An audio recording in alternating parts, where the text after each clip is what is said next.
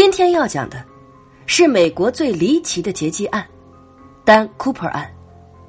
这也是美国史上唯一至今未破的劫机案。时间呢，回到一九七一年的十一月二十四日，感恩节前一天的下午，美国俄勒冈州波特兰国际机场，一个身穿黑色雨衣的中年男子。走到了西北航空公司，来到这个柜台前啊，用现金购买了一张单程机票，然后呢，提着一个公文包，登上了飞往西雅图的三零五航班。购票时呢，他自称丹·库珀。结果第二天啊，人们发现这是一个假名字，丹·库珀是一本漫画书中的英雄飞行员。一九七一年那个雨夜，这个化名 Cooper 的神秘男人劫持了他乘坐的那架波音七二七，勒索了二十万美元，然后成功逃脱。在接下来的四十多年里啊，无数的 FBI 探员、州警、私家侦探、媒体记者和大量的民间粉丝。都曾经试图揭秘这个 Cooper 的真实身份，但是呢，所有的人都是无功而返。丹 Cooper 劫机事件成为美国航空史上唯一一桩没有被破获的劫机案。那天下午啊，三零五航班只有三分之一的乘客。这个 Cooper 登机以后呢，径直来到了机尾。坐在最后一排号码为十八 C 的座位上，点了一根烟，要了一杯波旁威士忌和一杯苏打水。飞机呢于下午两点五十分起飞以后，这个 Cooper 递给了座位旁的空乘一张叠起来的纸条。在上个世纪七十年代啊，飞机上不仅可以抽烟。而且，乘坐飞机本身就是一件高大上的旅行方式，所以大部分的乘务人员都是帅哥美女。西北航空对空乘的要求格外高，空姐们甚至要像模特一样严格控制体重。坐在 Cooper 旁边的呢是一名金发美女，名字呢叫 Florence Scaffer。她呢因为是一个美女嘛。在飞行当中，经常遇到调情的乘客，所以啊，他在接到 Cooper 递过来的纸条以后，以为又是一个主动示好的中年寂寞男人的电话号码，所以看都没看就直接放进自己的包里。结果，Cooper 开口说话了：“你最好看看那张纸条，我有炸弹。” Florence 看到 Cooper 非常认真啊，于是马上打开了那张纸，上面果然写着：“我的公文包里有炸弹，我要你过来，坐在我身边。”可能是为了证明自己啊所言非虚，Cooper 呢打开自己的公文包，Florence 看到里面有一堆导线缠绕着六根，还有一种说法呀是八根。这个雷管形状的物体。接下来，这个 Cooper 呢，派 Florence 去向机长传达了自己的指示。他告诉机长，他要求下午五点钟之前收到二十万美元，而且要现金，要放在背包里。另外呢，还要给他准备两对降落伞。另外，Cooper 还说了。我们降落前，燃料车要做好加油准备，不要搞花样，否则我就引爆。当 Florence 从驾驶舱回到 Cooper 的座位旁时，看到他戴上了一副墨镜。从波特兰飞到西雅图，只需要三十分钟。为了让地面上的执法人员有充分的时间做相应的准备，飞机啊在空中盘旋了两个小时。其他三十六名乘客被告知飞机有小的机械故障。在接下来的飞行过程中啊，Cooper 表现的非常镇静。他拿出二十美元，又点了一杯威士忌，并告诉空姐不用找零了。下午五点二十四分，地面指挥通过电台告诉飞机上的 Cooper，一切都准备好了。十五分钟后，当三零五航班降落到西雅图机场时，西北航空的工作人员已经准备好了二十万美元的赎金，都是呢二十美元面值的钞票。这些钞票啊，每一张都被 FBI 和西雅图警方照了相。降落以后啊，这个 Cooper 要求关掉机舱中的所有照明。以防止狙击手的袭击，并且不准任何车辆靠近航班。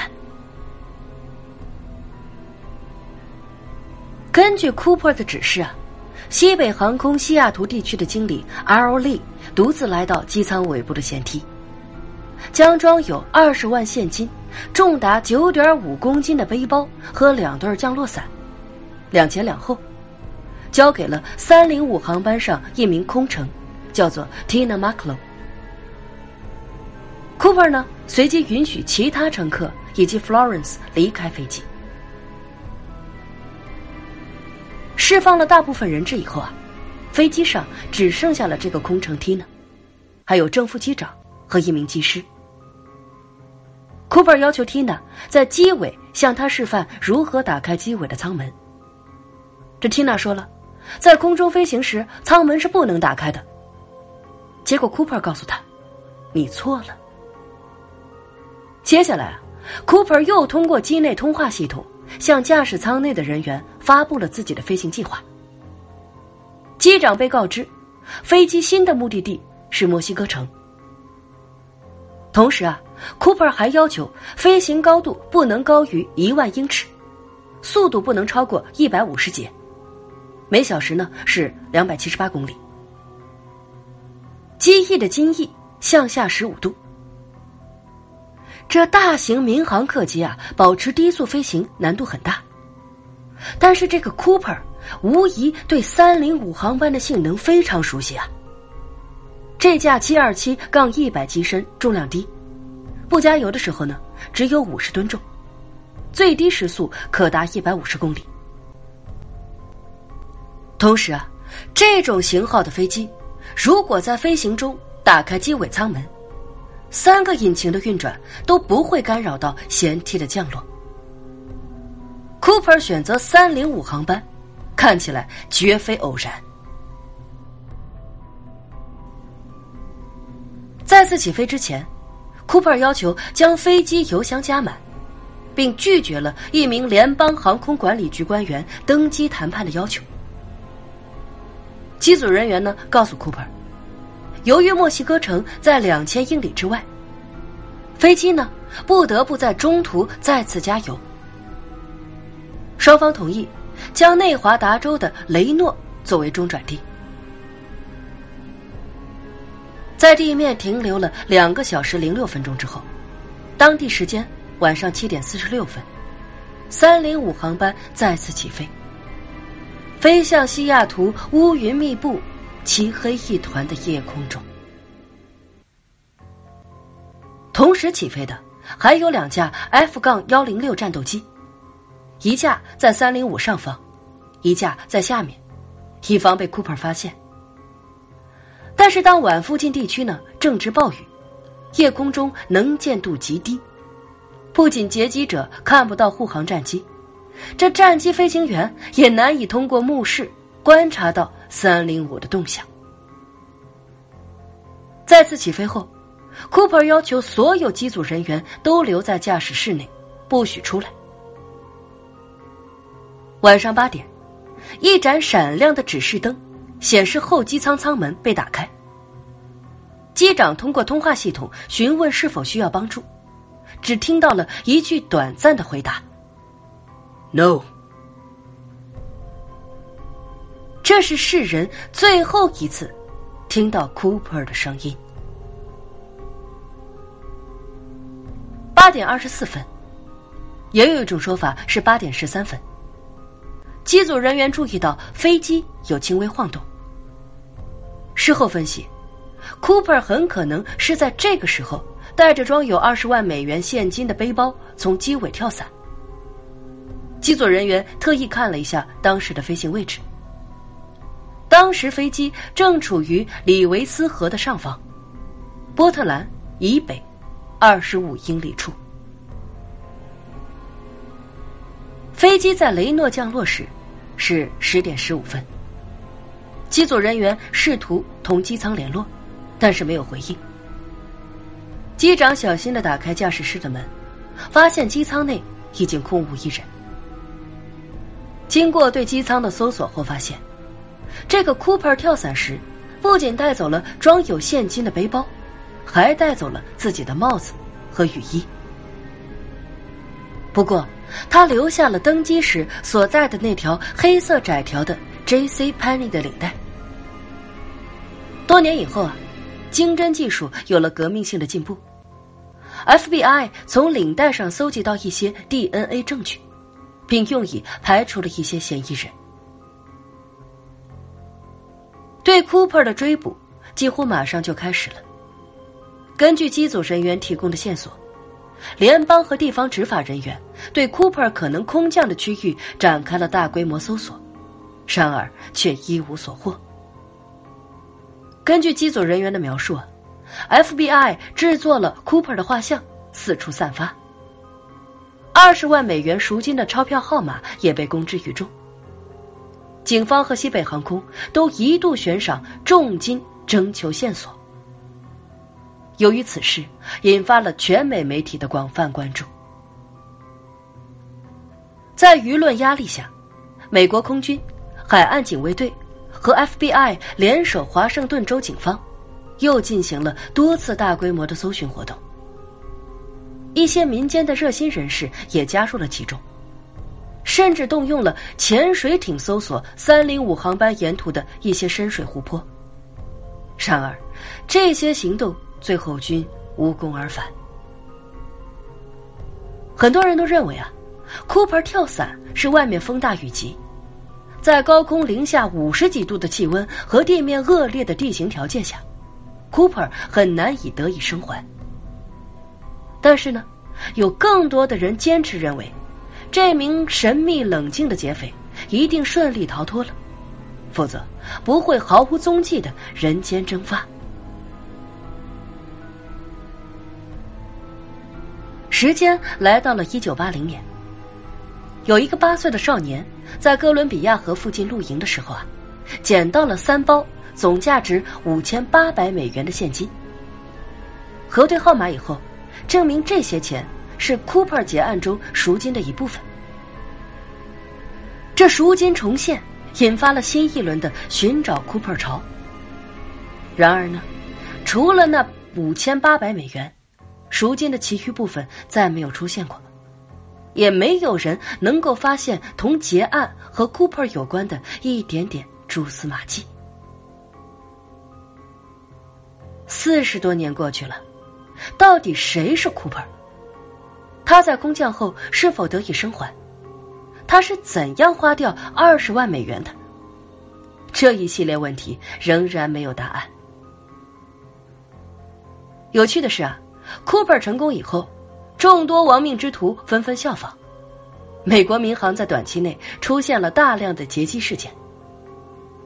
但是那些效仿者，或者被当场击毙。或者呢，侥幸逃脱后，很快便落入法网。时至今日，三零五航班被劫持事件，仍然是美国航空史上唯一一起没有被破获的劫机案。在过去的四十多年中啊，其实 FBI 调查过八百多名嫌疑人，也有很多人向自己的亲属和媒体主动坦白，自己就是汤古珀。但是经过调查以后，这些人均被 FBI 因不同原因排除。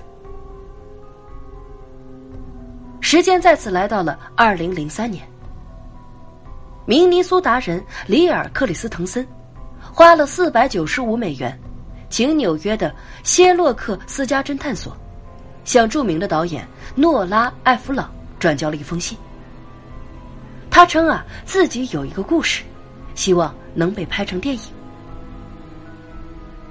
这侦探所的一名探员啊，就同这个克里斯滕森进行了深入的接触，结果发现，他说的故事是有关丹·库珀的。克里斯滕森说了，自己过世的哥哥就是神秘的丹·库珀，他的哥哥叫肯尼斯，在二战时当过空降兵，退休以后呢。曾经在西北航空担任乘务长。三零五航班劫案发生的次年，肯尼斯花了一万四千美元购买了一个农场。在次年，他又购买了另一块土地。然而呢，FBI 认为肯尼斯·克里斯滕森的身高和体重同机组人员对丹·库珀的描述不吻合。到底这个肯尼斯·克里斯滕森跟这个丹·库珀像不像啊？你们可以到我的这个故事里面的一些图片当中自己去看一下，看看对比。这个里尔啊，在写给导演诺拉·艾弗朗的信当中啊，他自称，之所以希望艾弗朗改编和导演自己哥哥的故事，是因为艾弗朗是一个有心的导演。另一个明显的原因，是因为艾弗朗。曾经拍摄过一部同西雅图有关的经典电影《西雅图补眠夜》。然而，这个诺拉·艾弗朗啊，压根儿没有理会里尔的请求。一九七三年，三零五航班被劫持后的两年，美国机场开始对乘坐飞机的旅客进行安检。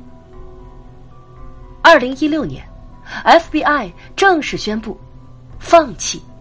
调查此案。